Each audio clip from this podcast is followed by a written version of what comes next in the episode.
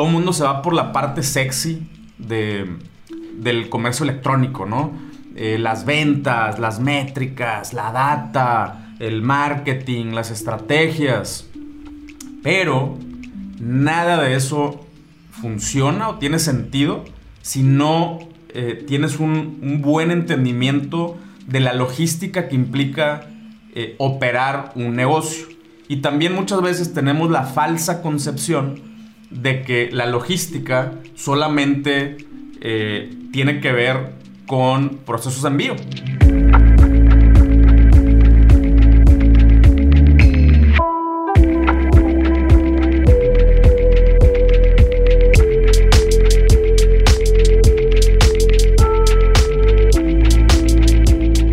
Hola y bienvenido a un episodio más de Un Millón al Mes. El día de hoy estamos haciendo un experimento. Eh, lo estamos grabando completamente en vivo en YouTube. Eh, regularmente lo vamos a hacer a las 9 de la mañana, no va a ser siempre. Estamos probando este nuevo formato de manera que pues, la bandita que esté ahí entrándole al, YouTube a verlo completamente en vivo, eh, pues pueda hacer algunas preguntas ya al final del episodio y así enriquecer el, el contenido, ¿no? Pero bueno, pues es un, es un experimento, vamos a ver cómo nos va. Vamos a ver también qué tantos invitados se animan a grabar en vivo. Eh, a veces la raza, pues ya sabes, nos arrugamos un poquito cuando sabemos que estamos en vivo eh, y, cuando, eh, y cuando estamos grabando sin estar en vivo, pues tienes esa, el as bajo la manga, ¿no? Que puedes editar las cosas. Aunque en vivo, pues también se puede. Si la regaste, la regaste en vivo, después lo puedes editar, pero bueno. Eh, el chiste es que estamos, estamos haciendo este, este experimento con, con el afán de seguir intentando cosas nuevas, de ver cómo podemos eh, seguir también incluyendo a la misma, a la comunidad, eh, para, pues, no nada más estar yo solo como Merlico hablando, sino también yo quiero saber qué les interesa, qué preguntas tienen, dónde están atorados o atoradas. Y de eso se trata este, este experimento. Pero bueno, si lo estás escuchando en Spotify, pues ya pasó. A la otra, suscríbete a YouTube, prende las notificaciones y como quiera, por ahí les vamos a estar avisando en diferentes, en las redes, eh, cuándo vamos a estar transmitiendo en vivo. Ahorita por lo pronto no hay un horario fijo definido. Como les dije, es un experimento. Eh, pero bueno, pues ya estamos aquí. El día de hoy vamos a hablar de logística, ¿no? Este es un tema que pues casi nadie habla de, este tema, o sea, casi nadie, eh, todo el mundo se va por la parte sexy del comercio electrónico, ¿no? Eh, las ventas, las métricas, la data, el marketing, las estrategias, pero nada de eso funciona o tiene sentido si no eh, tienes un, buen entendimiento de la logística que implica eh, operar un negocio. Y también muchas veces tenemos la falsa concepción de que la logística solamente eh, tiene que ver con procesos de envío, y no podemos estar más equivocados. La logística, mira, yo no sé eh, si hay libros que hablen de esto, si hay, si, eh, técnicamente eh, existen este, ya reglas establecidas, yo te voy a hablar de qué, qué rubros o qué áreas de mi negocio yo incluyo en, en la logística, ¿no?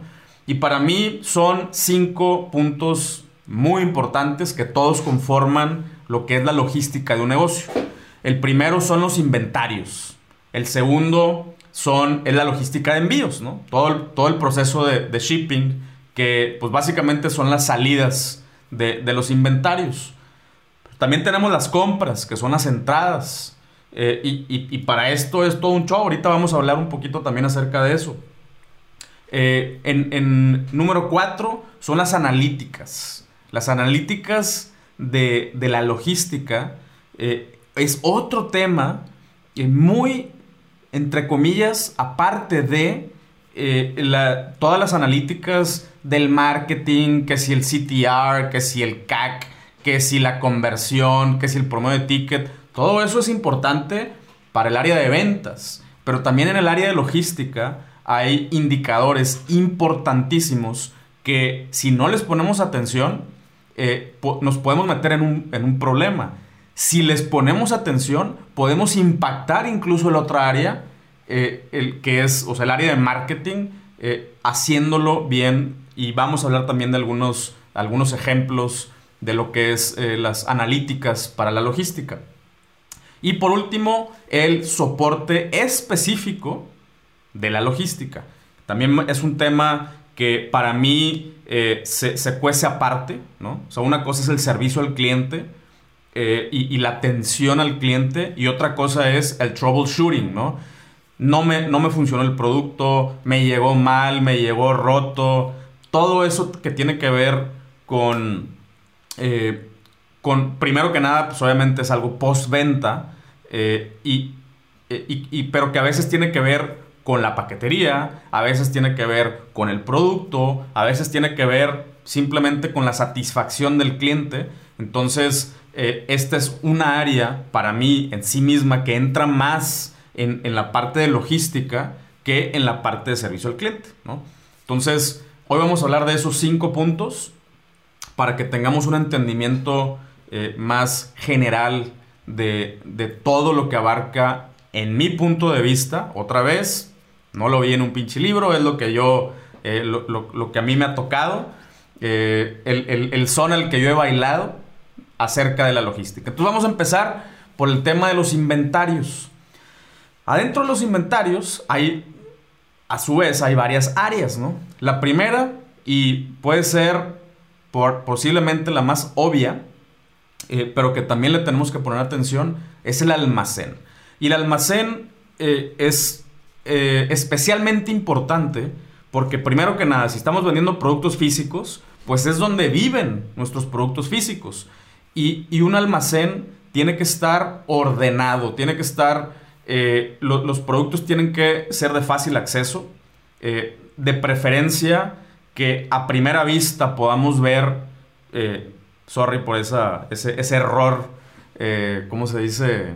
Ya ni me acuerdo cómo se dicen ese tipo de errores, pero bueno, eh, tenemos que ver cuánto inventario tenemos. Aunque no hagamos un conteo formal, ¿no? Como un, eh, como un levantamiento de inventario, pero si nos asomamos, podemos por lo menos tener una referencia de si hay o no producto o qué tanto producto hay. Entonces, el inventario, en mi experiencia, eh, es mucho mejor cuando está a la vista, ¿no? O sea, cuando está bien acomodado por ejemplo, en, los temas de retail, en las, en las tiendas departamentales y todo eso, hablan de unidades de frente por unidades de fondo, ¿no? Entonces, nosotros así podemos también organizar nuestro propio inventario, aunque no sea retail, pero esa misma referencia nos, nos sirve a nosotros. Entonces, si, por ejemplo, si yo ya sé que tengo eh, de fondo 10, 10 unidades y de frente tengo 4,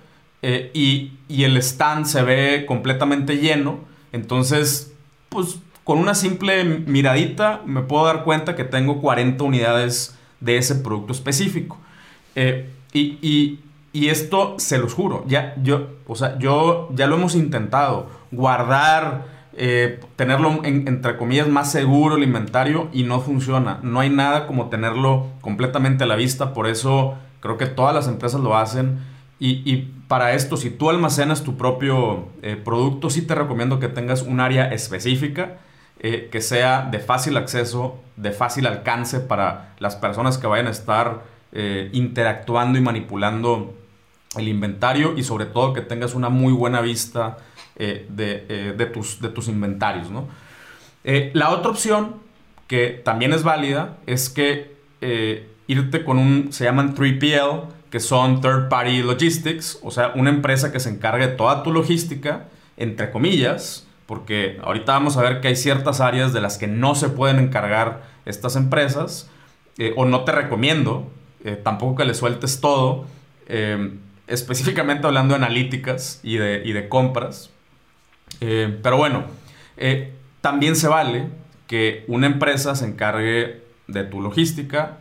ese es mi caso con Utrox. Nosotros no almacenamos el, nuestro producto, lo tenemos almacenado en la misma empresa que nos hace el servicio de, picking, packing y shipping. Ahorita vamos a hablar también de eso.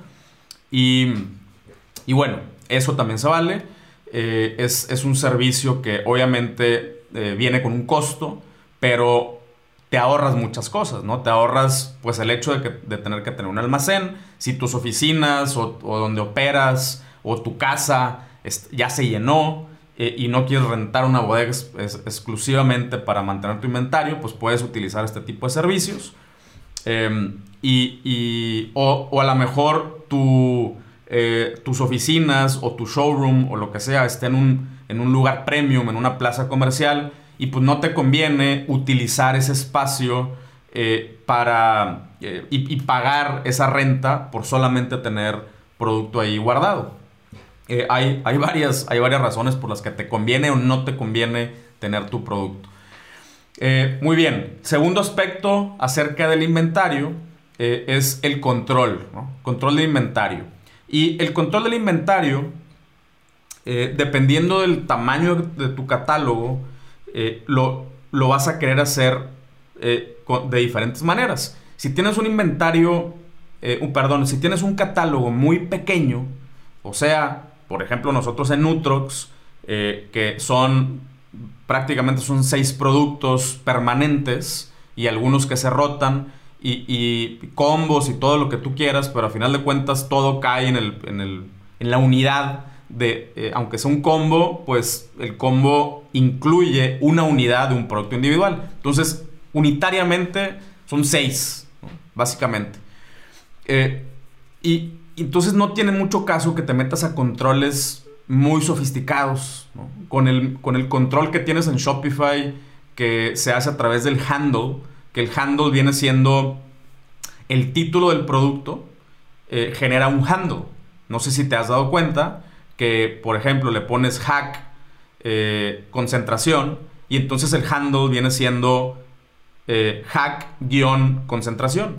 Y esa combinación de palabras eh, viene siendo el, el pues el, control, ¿no? O sea, no puede haber otro producto que se llame igual. Si tú llegaras a crear otro producto idéntico, te le van a poner un guion 1 o un guion 2 y así sucesivamente. Pero entonces ese handle viene siendo eh, tu, control individual de, de, cada producto. Y después las variantes, igual, guion 1, guion 2, guion 3 o guion 500 gramos, guion blanco, guion negro. Eh, y, eso lo puedes resolver sin problema alguno eh, con, lo que ya te ofrece Shopify. Ahora también te darás cuenta que adentro de Shopify viene la opción de eh, controlar tu inventario a través de los famosos SKUs. ¿Qué es un SKU? Es el Stock Keeping Unit, así se, son las siglas de, de Stock Keeping Unit, y básicamente es un control eh, interno que tú lo puedes inventar. O sea, no, hay, no hay reglas, hay, hay prácticas, ¿no? O sea, hay, si, hay como, como prácticas o, costumbres dentro del SKU. Eh, regularmente vienen, los, eh, los SKU se conforman por unas siglas antes, y, o sea, como un prefijo. Ejemplo, en, por ejemplo, si yo fuera a hacer SKUs en Nutrox, entonces yo puedo decir, eh, tengo dos tipos de productos, suplementos y notrópicos. Entonces, a los suplementos les voy a poner el prefijo SU y a los notrópicos le voy a poner el sufijo NO. Digo, perdón, el, prefijo. Y después viene un guion y luego ya vienen los numeritos.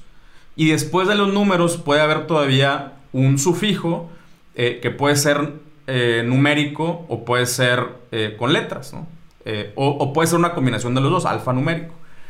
Pero bueno, básicamente son códigos eh, que, tú puedes utilizar para identificar un producto y para llevar un control un poquito más minucioso. Y esto es, especialmente importante cuando tienes eh, un catálogo ya más amplio, en donde puedes tener productos similares y, te puedes llegar a confundir solamente con un título o, físicamente, cuando lo tienes almacenado, el, producto. Eh, por ejemplo, en el caso de VaporMex, que hay, eh, tienen variantes de, de nicotina, ¿no? O sea, de, de, miligramos de nicotina. Entonces, y, ese, esa diferencia en la botella, en, el empaque físico, es una letra número 4, o sea, muy difícil de, leer. Eh, y, entonces ahí es donde, donde entra en juego, eh, donde viene a aportar el SKU. En este caso, el SKU eh, está en el, en, el, almacén físico, todo está catalogado por SKUs y al mismo tiempo está catalogado también en Shopify. De manera que cuando nos llega un pedido, la, en lo que se tiene que fijar la gente a la hora de surtirlo es en el SKU. Eh, no hay forma que te equivoques si te fijas en el SKU. Si te fijas solamente en la botella, te puedes llegar a confundir eh, porque como te digo, son botellas o son empaques idénticos con una sola variante en, la etiqueta que es una letrita número 4. Entonces, eh, para este tipo de cosas es, es bueno el SKU. Y, también cuando tienes eh, catálogos muy grandes, pues es una manera de, organizar, ¿no? O sea, organizar muy bien tu, tu, información y que no se te pase absolutamente nada. ¿Va? Entonces, hasta ahí con el control, con el control de los inventarios. Ahora, como parte del control de los inventarios, pues también tenemos la parte de las famosas entradas y salidas. Eh, que dependiendo del producto que tú vendes, eh, también puedes implementar las, eh, primeras entradas, primeras salidas, que, esta es también una práctica muy común y sobre todo se da con productos que tienen como fechas de caducidad. Entonces, o modelos también. Entonces, básicamente, primeras entradas, primeras salidas, eh, es el producto que entró primero, es el primero que tiene que salir. Entonces, si a mí me llegó mercancía hoy eh, y me vuelve a llegar mercancía en un mes, en un mes cuando, cuando esté vendiendo, tengo que sacar los que me llegaron un mes hacia atrás. Entonces, primeras entradas, primeras salidas. Lo primero que entra es lo primero que tiene que salir. Esa es una regla. Pero bueno, vamos a enfocarnos ahorita en, en lo que son las entradas y las salidas. Eh, una, cosa que te voy a recomendar aquí es que las entradas y las salidas eh, tienen que estar completamente controladas. Eh, ¿no? no, porque Shopify te permita manipular manualmente el inventario, eh, es, quiere decir que lo debes de hacer. ¿Ok? Lo voy a repetir. No porque Shopify te permita modificar manualmente el inventario quiere decir que lo debas de hacer. Lo puedes hacer en casos extraordinarios. ¿Cuál es un caso extraordinario? Cuando empiezas, cuando arrancas, ¿no? Ok, actualiza tus inventarios, déjalos todos en, en orden. Pero una vez que tienes los inventarios en orden, la única manera en la que puedes en la que deberías estar haciendo tus entradas y tus salidas es las, las salidas a través de las ventas, o sea, a través de una, orden de compra. ¿Ok? Una orden de compra puede ser si el cliente solito va a tu página, pasa su tarjeta y paga, como cualquier pedido, y eso genera una salida de inventario. Eh, pero también, si tú, vamos a decir que regalas producto, eh, entonces, tú lo tienes que convertir en una orden. ¿Por qué? Porque si no, cualquier persona puede agarrar producto. Y, simplemente, y, no quiere decir que, te lo están robando, tampoco me quiero ir a ese extremo. puede ser, ¿no? Eh, pero aunque no sea en mala leche, aunque sea porque también lo regalaron, porque también se fue al influencer no sé quién y porque le dimos un combo a no sé cuál, pero si ese proceso no se documenta, nunca vas a tener un control adecuado de los inventarios. Entonces es importantísimo que tus entradas, bueno, que tus salidas siempre sean a través de una orden de compra. Y en Shopify puedes hacer órdenes de compra de manera manual y les puedes poner 100% de descuento, les puedes poner 50% eh, de descuento si fue algo y, le puedes poner una anotación, ah, se lo regalé a mi mamá. ¿no? Ok, ya está. Ya salió el producto a través de, de una orden de compra y entonces a la hora que quieras hacer las analíticas, que ese es el punto que viene más adelante, pues vas a tener información, eh, es como cualquier, como cualquier sistema. Puedes tener el mejor sistema del mundo. Todos los sistemas se rigen por dos cosas, input y output. Así, así de fácil, input y output. Puedes tener el mejor sistema del mundo, pero si no le pones input, si no le metes información, no le puedes sacar información, no hay output. O sea, la información que te va a dar va a estar viciada, va a estar incompleta, va a estar mal hecha. Entonces, lo mismo sucede con los inventarios. Mismo principio, input, output, entradas, salidas. Si, si tú no controlas ese aspecto, te puedes, eh, te puedes meter en pedos, ¿no? O sea, eh, te, va a ser más difícil analizar tus cosas. Vamos a ver un poquito más acerca de algunos ejemplos ya, en, el, ya cuando entremos a temas de, de analíticas. Y bueno, las entradas, igual que las salidas, eh, yo te recomiendo que solamente se hagan a través de órdenes de compra, que también lo puedes hacer en Shopify. Eh, en, tú te lo vas a encontrar en el menú donde dice transfers. ¿Ok? Una transfer es una transferencia de inventario. Y la transferencia de inventario opera de distintas formas. Si tienes varias locaciones o varios, varios inventarios o varios almacenes, entonces puedes transferir entre inventarios. O sea, eh, vamos a decir que tienes dos almacenes, el almacén 1 o el almacén central le pasa inventario al almacén 2, o sea, en el 1 se baja el inventario, en el 2 se, incrementa. Eh, pero también puedes hacer transfers eh, cuando compras inventario. Entonces, ahí es un procedimiento en el que dices, primero que nada, asignas o creas un proveedor y dices, oye, quiero, voy, a, voy a comprar producto eh, ahí mismo creas tu orden de compra, incluso se la puedes mandar a tu proveedor desde ahí. Eh, pero bueno, eh, si, no se la, si no se la vas a mandar o si tú haces el shopping directamente con tu proveedor en su plataforma, aún así te recomiendo que hagas este procedimiento. Y ahorita les voy a, más adelante les, les voy a explicar también por qué. Pero otra vez, mismo principio. Entre más información le pongas al sistema, más información le vas a poder eh, a poder sacar. Entonces las entradas de los inventarios que vengan a través de un transfer. Eso también te va a permitir, por ejemplo, eh, tener documentado cuándo colocaste la orden, cuándo te llegó el producto, si la orden había sido de 30 unidades de, un SKU, pero eh, resulta que nada más te llegaron 28. Entonces, a la hora de la recepción, tú abres tu transfer y le pones, fueron 28, ah, caro, me faltan dos. ¿Qué pasó? Y ya, ya el proveedor te dirá, ah, no, no tenía, güey, y ya no voy a tener. Ah, bueno, pues se quedó en 28, pues tengo un saldo a favor. Eh, o no, no, no, sí te lo voy a mandar, te lo voy a mandar el siguiente pedido. Ah, bueno, y en el siguiente, pero ya tienes ahí un registro de que tienes inventario pendiente, que ya pagaste, que te va a llegar.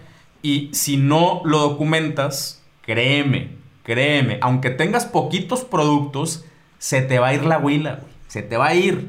Esa es una expresión, lo siento, muy norteña. Eh, la huila es un papalote, ¿no? Es, entonces, es, así se dice, se te va la huila, se te va la onda, se te va la... Eh, te, distraes, ¿no? Eh, va a ser muy difícil que mantengas un control si no lo haces a través de los canales adecuados de entradas y de salidas. Si tú le das entrada, ah, me llegó mercancía, déjamelo, modifico manualmente sí se crea un log, pero imagínate que vayas por la vida eh, sacando la información al log. Eh, para empezar es cronológico y no se puede exportar. O sea, es texto. Entonces, ¿cómo vas a analizar un log? O sea, haz de cuenta que, ¿sabes qué, güey? Mejor lleva tu negocio en un, en un eh, notepad. Así, pluma, así como, como mi abuelo, ¿no? notepad amarillo, y ahí lleva tus cuentas, güey. O sea, pero no mames, estamos en 2021. O sea, aprovecha los sistemas, sáqueles información. Eh, quítate el, procesamiento de la cabeza. Ya no tienes que estar pensando, oye, a ver, ¿qué, este güey me debía, ¿no? No, es ese RAM que estás utilizando para acordarte de las cosas, mejor utilízalo para hacer estrategias. No lo utilices para acordarte si te deben inventario o si tú debes o cómo está la onda. Eso que se encarguen los sistemas. Los sistemas son mucho mejor, mejores que tú para acordarse de las cosas. Va, entonces ahí sí tenemos que ponernos bien firmes, aunque vayamos empezando. Y es mucho mejor hacerlo cuando vamos empezando, porque eh, vamos metiendo estos procesos eh, y, lo, y, todas estas prácticas las vamos haciendo parte de la cultura de la empresa. O sea, esto es cultura, güey.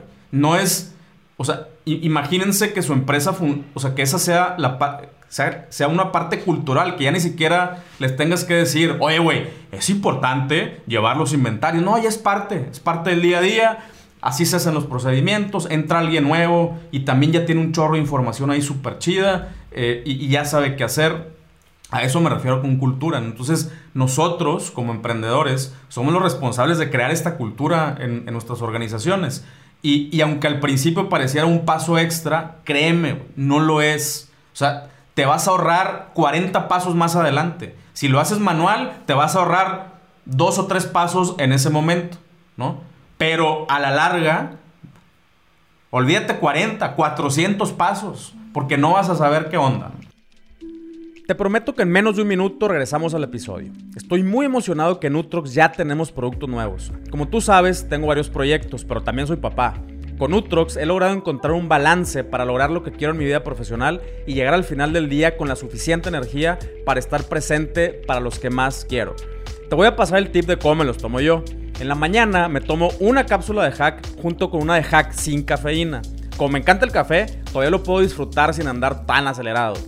Después de comer me vuelvo a tomar otra dosis igual, para que no me dé el mal del puerco y poder ser productivo en la tarde.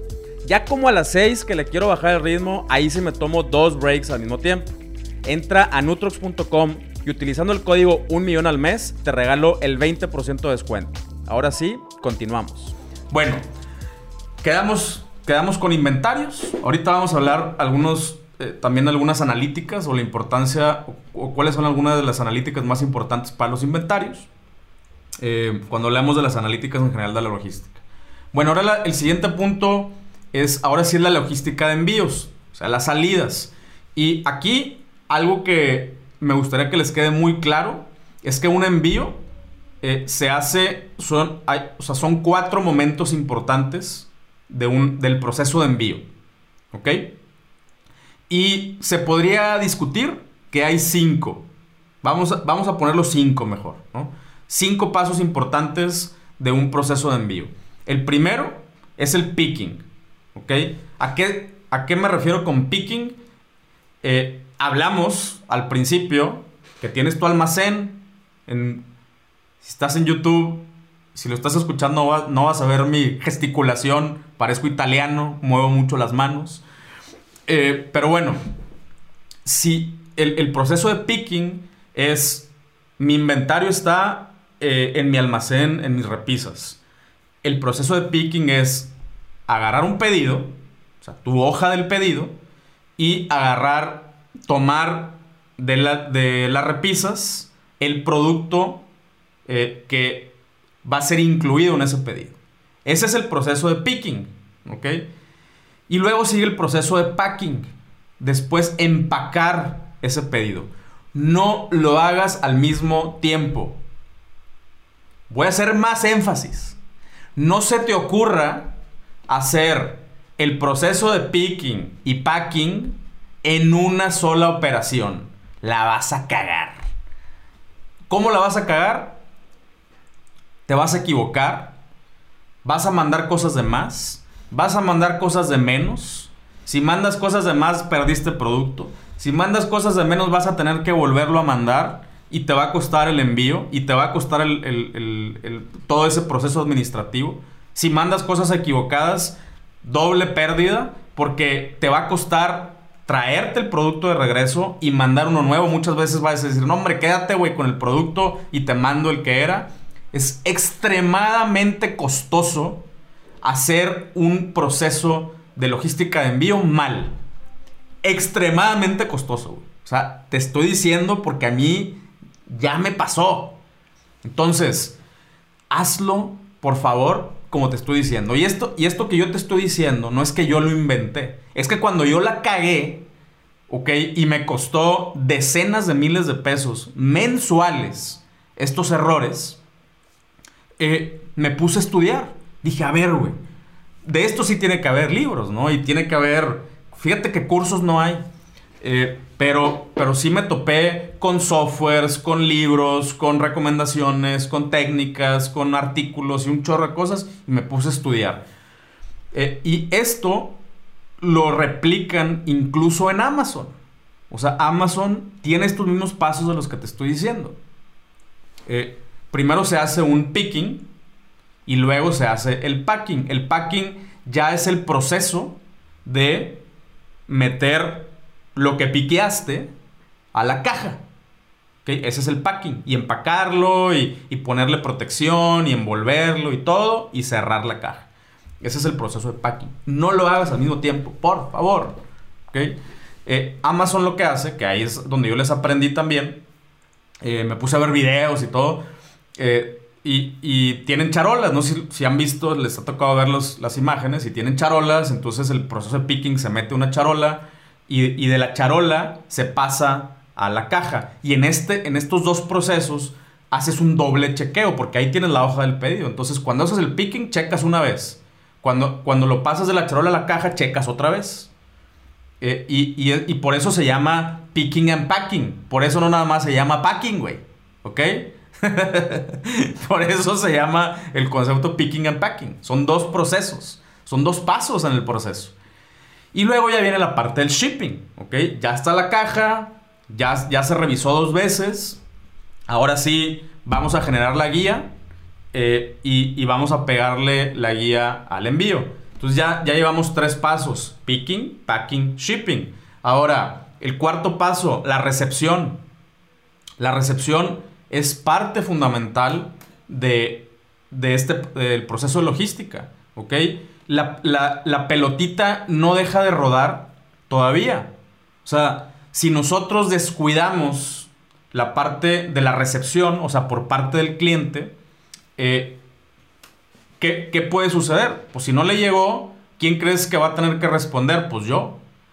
A lo mejor al rato me peleo con la paquetería, ¿no? Pero por lo pronto, si yo quiero darle un buen servicio a mi cliente, pues yo soy el que tengo que responder.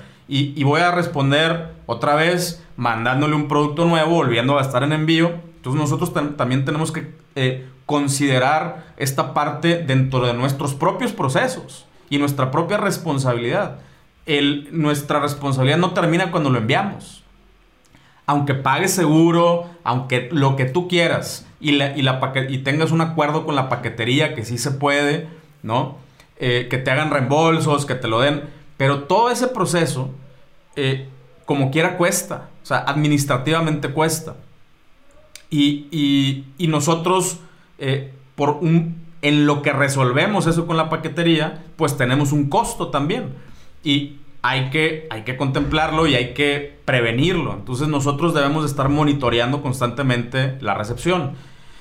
Y ahora sí, el, cinco, el quinto punto o, el, quinto momento dentro de este proceso de envíos es eh, cuando se vence el tiempo de, quejas y devoluciones. Entonces, ahí sí podemos decir, este arroz ya se coció, esta venta ya está completamente cerrada. Ya hicimos el picking, ya hicimos el packing, ya lo enviamos, ya lo recibieron y ya se venció el tiempo de, de quejas y reclamaciones ahí podemos considerar que está cerrado el ciclo de la logística de los envíos. Y es importantísimo que, como les estoy diciendo, lo, dividamos. A ver, aquí vamos a hacer eh, una, pequeña pausa porque tengo algunos comentarios. Eh, dice Royol, nosotros designamos días para empaque, días de envío y días de producción. Eh, esta es una muy buena, muy buena observación. nosotros hacemos algo similar, sin embargo, los, los, días de... O sea, nosotros enviamos todos los días. Una de nuestras... Eh, de nuestra oferta, eh, de nuestras ofertas es precisamente la rapidez de nuestros envíos. Entonces, no, no nos podemos dar el lujo de, de solamente enviar en ciertos días. Enviamos todos los días, obviamente excluyendo fines de semana. Eh, pero bueno, nosotros lo que hacemos es que hacemos cortes. Que hacemos un corte de, de 9 de la mañana, ponle tú que es cuando entran las personas, a la 1 de la tarde eh, se envía, eh, perdón, a las 9 de la mañana se hace un corte. Ese corte es de todo lo que se vendió durante la noche y durante el día anterior hasta el corte de la tarde.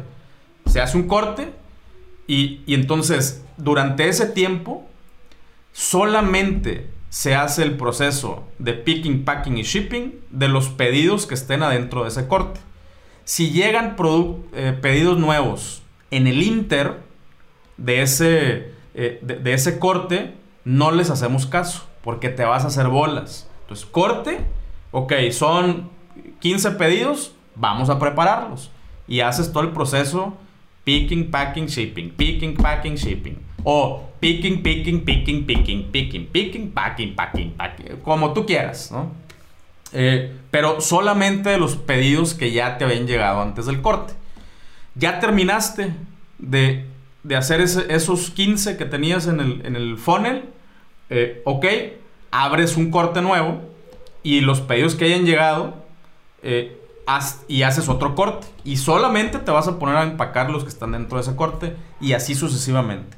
Si te pones a hacer, iniciar el proceso de, de los pedidos que, que, que, ya estaban en el corte y de los que te están llegando, te vas a hacer bola, no vas a saber cuáles ya pusiste, cuáles ya empacaste, cuál... Se te va a hacer un desorden. Entonces, neta, eh, esto que te digo es porque a mí ya me pasó, ya la sufrí. Eh, bueno, Ahora, vámonos a, otra parte que también está un poco menospreciada dentro de todo el tema de la logística, eh, pero que es un tema importantísimo. Y esto es, son las compras, las, las entradas. Y la compra eh, tiene que tener una... Eh, tiene que ser parte de un entendimiento del movimiento de nuestros inventarios. Ahorita voy a complementar un poquito más eh, acerca de estas analíticas. Pero bueno, hay tres, tres métricas que son importantísimas para la toma de decisiones, que no son necesariamente métricas, son más como, como fórmulas eh, para tomar en cuenta cuánto producto vamos a comprar. Porque podemos cometer un error. Y este error generalmente es voy a comprar chingos de inventario. O sea, es... Eh, ¿Por qué? Porque me están dando un superprecio. Porque eh, en este momento tengo dinero, tengo cash. Eh, y, me están dando un superprecio. Entonces, lo primero que se me ocurre es comprar un chorro de inventario. ¿Qué puede suceder? Que si ese inventario no lo mueves y, luego ese dinero lo tienes que gastar en otras cosas, por ejemplo, nóminas, rentas, otras oportunidades, que de pronto surgen, eh, te, va, te vas a meter en una bronca. Entonces, para eso hay, eh, hay una regla o hay varios, varias fórmulas de inventarios mínimos, pero también de inventarios máximos. Y esta nadie se, casi nadie le pone atención al inventario máximo. Es, eh, es tan importante el máximo como el mínimo. El mínimo, lógicamente, es importante para no quedarte sin producto y para poder seguir eh, pues vendiendo, ¿no? Pero el máximo también nos, nos permite mantener un inventario extremadamente saludable, o sea, no tener más dinero guardado, entre comillas, que no líquido, ¿no? Eh, que, que nos permita seguir operando nuestro negocio, pagando rentas, invirtiendo en ads, eh, contratando a alguien nuevo, toma, agarrando otra oportunidad que vi otro producto que mire, que me, ofrecieron o, quiero desarrollar algo nuevo. Eh, un chorro de cosas que pueden suceder cuando... Eh, y, que si no tenemos liquidez, si no tenemos ese dinero en, líquido, pues no lo vamos a pasar mal, ¿no? Eh, entonces, los, el, inventario mínimo es... es hay, hay fórmulas que las pueden googlear. de hecho, adentro de, Builders vamos a empezar a hacer es, esto, todo esto que les estoy diciendo, yo tengo Exceles y tengo formatos y tengo formularios y tengo chorro de fórmulas ya hechas un montón de cosas. Adentro de Builders vamos a empezar a clavarnos más en este tipo de temas, pero ya desarrollarlos, ¿no? Ya viendo, picándole y todo el show. Ahorita, aquí en, los episodios, en el podcast o video podcast, eh, pues es más la parte de la lógica y que lo empiecen a contemplar, pero también lo pueden encontrar ustedes, ¿no? O sea, si lo buscan en Google. Y el inventario mínimo, básicamente es, eh, es una fórmula de el promedio de ventas diarias de un producto multiplicado por el lead time. ¿Ok? ¿Qué es el lead time? El lead time es el tiempo de llegada, o sea, cuánto se tarda en llegar un producto a tu almacén desde el momento en que pusiste la orden de compra. ¿Ok? Todo ese tiempo que pasa es el lead time. Eh, y aquí también muchas veces se cometen errores. No, mira, es que en el website dice que, me, el pedido me llega en 7 días. ¿Sí, en 7 días a dónde? Ah, no, pues a la bodega de, de, mi proveedor. O a la bodega en Estados Unidos. Eh, a, la, bodega de mi agente aduanal. Pero bueno, ¿cuánto se tarda entre cuando llega ahí eh, los agentes zonales pues a veces no mandan todos los días o no cruzan la mercancía todos los días, entonces eh, depende en qué día te llegue de, esa semana, puede ser que te salga esta esa misma semana o que salga hasta la semana siguiente y luego el tiempo de transporte entre eso y eso. Y entonces el lead time ya se te duplicó, se te triplicó. Y, entonces lo que nosotros tenemos que hacer es sacar un promedio, ¿ok? Un promedio de lead time. Eh, y, un, promedio, a mí me gusta sacar promedios eh, pesimistas. O sea, eh, dentro del promedio me voy unos días hacia arriba, entonces saco un promedio pesimista porque pues no me quiero quedar sin producto. Entonces, así es como sacas el inventario mínimo. Y el inventario máximo es, es algo similar, ¿no? Es, es una, una ecuación similar, pero eh, te vas hacia eh, cuánto no, o sea, cuánto no vas a vender en tantos meses, ¿no? Eh, y, te puedes ir a 60 días o a 90 días, por ejemplo. Entonces, máximo, si tú dices, no, pues yo quiero tener inventario para dos meses o para tres meses, bueno, ahí también una, un algoritmo de inventario máximo. Y es súper saludable que también tengas esto considerado. Ahora, con esta información, con eh, o sea, si tú, si tú conoces tu lead time y se acuerdan que les dije las entradas a través de transfers y todo eso, ¿por qué crees? Porque si tú no le dices, hoy pedí, hoy recibí, ¿cómo vas a saber el lead time?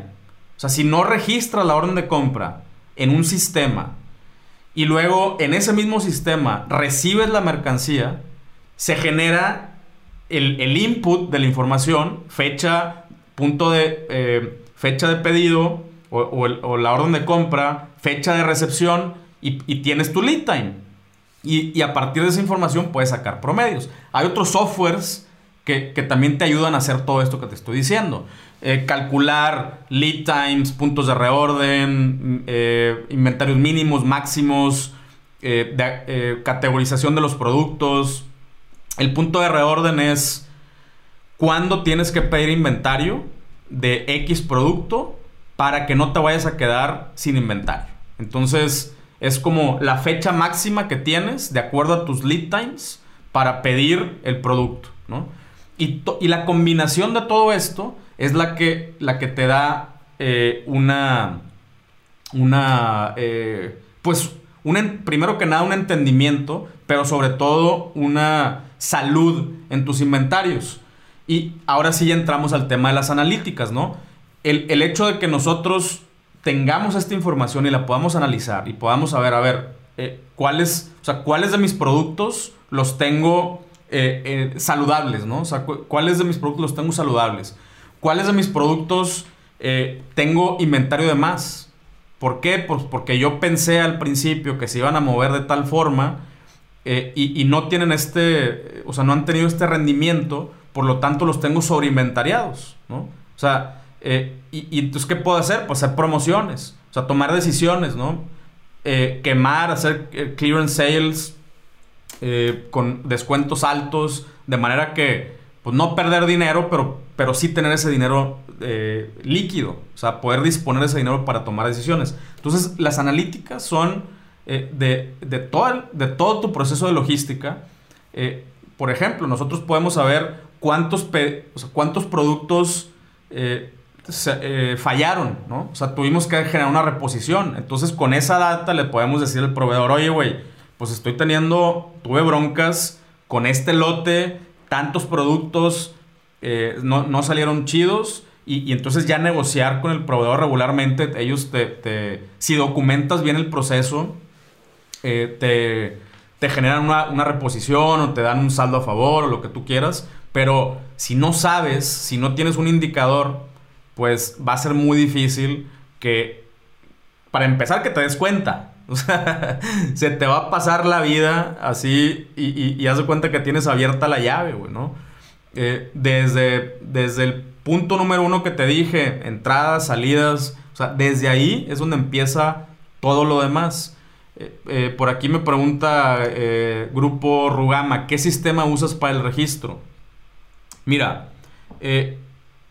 para empezar, para empezar, utiliza Shopify. O sea, bueno, si tú tienes tu tienda en línea en Shopify, yo ahí es donde, donde, o sea, el registro ahí es donde se hace.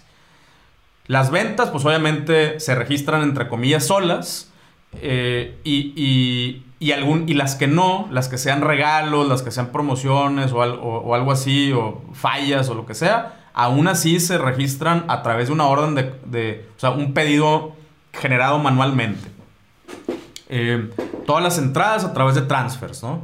Entonces, con, Shopify puedes tener todo lo que tú necesites para, para generar el registro. Ahora, la interpretación de, de, esa información, o sea, el input lo puedes hacer en Shopify. El output, ciertas cosas las puedes hacer en Shopify y ciertas cosas las puedes hacer en otro tipo de softwares que son un poquito más especializados para temas de inventarios, que también tienen integración con Shopify.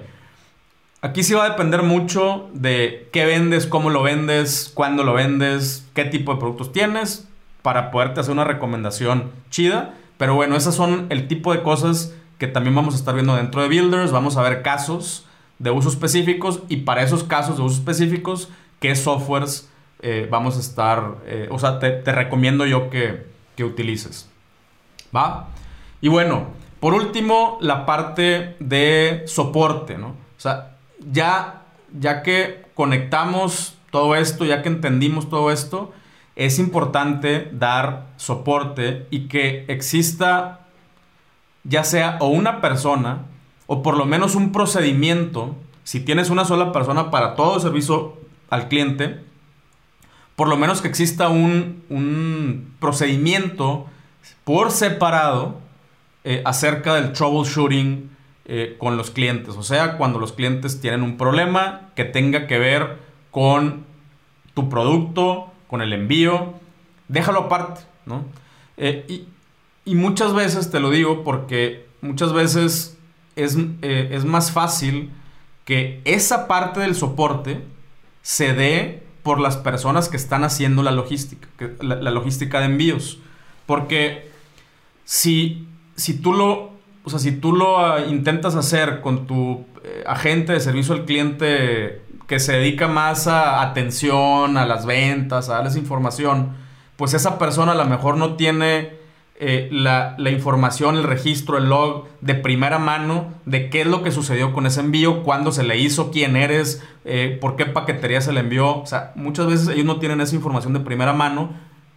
Les puedes dar acceso y lo que tú quieras, pero entonces a ellos también les tienes que elaborar un procedimiento. O sea, que ellos también entiendan cómo funciona, cuáles son las reglas, cuándo ya pueden pedir reclamaciones. También hay veces que que los clientes, hay algunos clientes eh, que regularmente son la excepción, que son vivillos, ¿no? O sea, y, entonces si la persona no tiene experiencia de cuando un cliente está queriendo ser vivillo, a, cuando un cliente realmente tiene un problema, eh, pues esta persona se puede inclinar a simplemente resolver el problema al cliente, pero oye, pues también hay un límite, ¿no? O sea, hay un límite que nos ha pasado muchas veces. Eh, oye, güey, pues es que tú lo compraste, güey. O sea, ¿qué, te digo, güey? O sea, tú lo compraste, güey. O sea, y, hay muchos escenarios en los cuales sí, completamente eh, hay que darle un buen servicio y hay otras ocasiones en que no te pases de lanza, güey, ¿no? Y este discernimiento eh, es, te digo, es más fácil que lo puedas ir desarrollando cuando tú estás involucrado en toda la parte de la logística, más que en la parte del, servicio al cliente. Eh, si una persona puede hacer ambas chambas, está bien, además que sí esté muy bien identificado cuando se trata de una atención de troubleshooting eh, y, que tenga, que todo tenga sus propios procedimientos y sus propias políticas y reglas y toda esta parte, ¿no? Eh, y, bueno, pues ya para cerrar eh, esta, esta parte de, de, la, de la logística, de los inventarios, de las métricas, de las analíticas, neta no lo echen en saco roto, aunque vayan empezando es el, otra vez es el mejor momento para empezar a desarrollar este tipo de procedimientos en, en, sus negocios. También que tengas todo bien controlado, te va a dar otro tipo de información, haciendo una regresadita tantito allá a las analíticas de, por ejemplo, cuánto, cuánta lana tienes en inventario. No puedes saber cuánta lana tienes en inventario si no tienes un buen control de inventarios. Cuánta lana tienes en costo y cuánta lana tienes al precio del público y cuál es la diferencia que tienes. Entonces ahí puedes saber cuánta diferencia, o sea, cuánto dinero, o sea, cuánta posible utilidad puedes tener de acuerdo al inventario que tienes. Eh, otra cosa también muy, muy básica, pero que regularmente se nos pasa es, no, voy a llegar a, voy a vender un millón de pesos al mes, el siguiente mes. Reporte, tienes 500 mil pesos de inventario. Ah, chinga, ¿cómo vas a llegar, güey? No tienes el inventario suficiente para, para vender un millón de pesos, güey. Entonces, ¿de qué hablas, güey? Le vas a... Le vas a meter estrategia, le vas a meter ads, le vas a meter un chorro de cosas y no tienes el inventario suficiente eh, para llegar a esa cifra. O peor, o sea, no, no peor aún, pero algo que sucede es que, no, mira, sí, güey, tengo un millón de pesos de inventario. Sí, güey. Pero de ese millón de pesos que tienes de inventario, un 60% del inventario ya lo tienes súper identificado que ese inventario no se mueve, güey. No se mueve. O sea, no, no lo vas a vender. O, por lo menos no lo vas a vender de la manera en que estás vendiendo eh, los otros productos que sí se venden. Entonces tienes que hacer estrategias distintas para poder sacar los productos que ya te diste cuenta que no se venden porque también pasa, ¿no? Y, precisamente toda esta información es la que, la que nos va ayudando a, a, partir de, imagínense, de la logística, el entendimiento de nuestros inventarios, generar estrategias. O sea, y ahí es donde les dije en un principio que, que una buena decisión se conecta completamente con, con las ventas y con el marketing y todo. Eh, un, ejemplo, una de mis, uno de mis clientes eh, logramos que, que duplicara sus ventas solamente haciendo esto que les estoy diciendo, solamente, eh, y primero que nada identificando cuáles son los productos más vendidos, regularmente se clasifican en A, B y C, los, los, A siendo los productos que, que, cumplen con la regla 80-20, ¿no? Es como el, 15% de los productos que generan el 80% de los ingresos, o 70% de los ingresos. Hay diferentes formas de clasificarlo, incluso tú lo puedes manipular un poquito, pero más o menos por ahí va, ¿no? Eh, y, entonces cuando, cuando entiendes esto y empiezas a, primero que nada, a esos productos que más te generan ventas, eh, llevarlos a un inventario óptimo. ¿Cuál es el inventario óptimo? Pues entre el mínimo y el máximo, ¿no? No quiere decir chingos de inventario. Eso es un error. El óptimo es en medio de los dos, ¿no? En medio del mínimo y medio del máximo constantemente, ¿no? Y obviamente conforme más vas vendiendo, pues esa cifra va incrementando. Pero no le incrementes así, nada más eh, adivinando, incrementalo con inteligencia. Todo, o sea, tienes una cantidad de información para poder tomar decisiones inteligentes impresionante, solamente con Shopify, ¿no? Entonces, eh, a, esta persona, a este cliente, por ejemplo, eso, fue lo que sucedió. Oye, güey, tú me dijiste que venías a hacer marketing. Sí, compadre, esto también es marketing. Eh, tus inventarios no te van a permitir llegar a las metas. Entonces nos, dedicamos cuatro meses. Eh, tampoco son enchiladas, ¿no? O sea, nos dedicamos cuatro meses a llevar solamente los productos A a inventarios óptimos y las ventas llegaron a un millón de pesos. O sea, estábamos en 500 cuando, cuando yo entré, ¿no? Y, los llevamos un millón de pesos solamente eh, mejorando los inventarios. Entonces, así de, así de importante y así de impactante puede ser esta información que les estoy dando. Eh, y, y, les digo, no solamente se enfocan en la parte sexy, el mailing, la automatización y los ads y Google y Facebook y esto. O sea, sí, es, obviamente es importante, pero es igual de importante todo lo que está atrás que va a permitir que lleguemos a esos números. ¿Sale? Bueno, pues muchísimas gracias. Hasta aquí llegamos. Por favor, déjenme aquí en los comentarios de, YouTube o de, donde, de donde quieran qué les pareció este formato. Si les seguimos dando por lo menos algunos episodios así en vivo para que puedan entrar algunas preguntillas. Y pues muchas gracias otra vez por estar aquí, la, raza que está aquí en, eh, completamente en vivo. Eh, y otra vez, si lo estás escuchando o viendo repetido, pues suscríbete, prende las notificaciones y vamos a estar haciendo algunos de estos y también unos formatos eh, un poquito distintos. entonces, pues por aquí nos estamos viendo. Muchísimas gracias. Gracias. Eso no se puede editar, por ejemplo. Muchísimas gracias y nos vemos en el siguiente episodio, que por cierto va a estar bien, bien chingón. La neta, estoy muy emocionado. Eh, va a estar un, compadre de España eh, especialista en copywriting. Entonces va a estar, se va a poner bueno. Gracias y nos vemos en el siguiente episodio. Chao.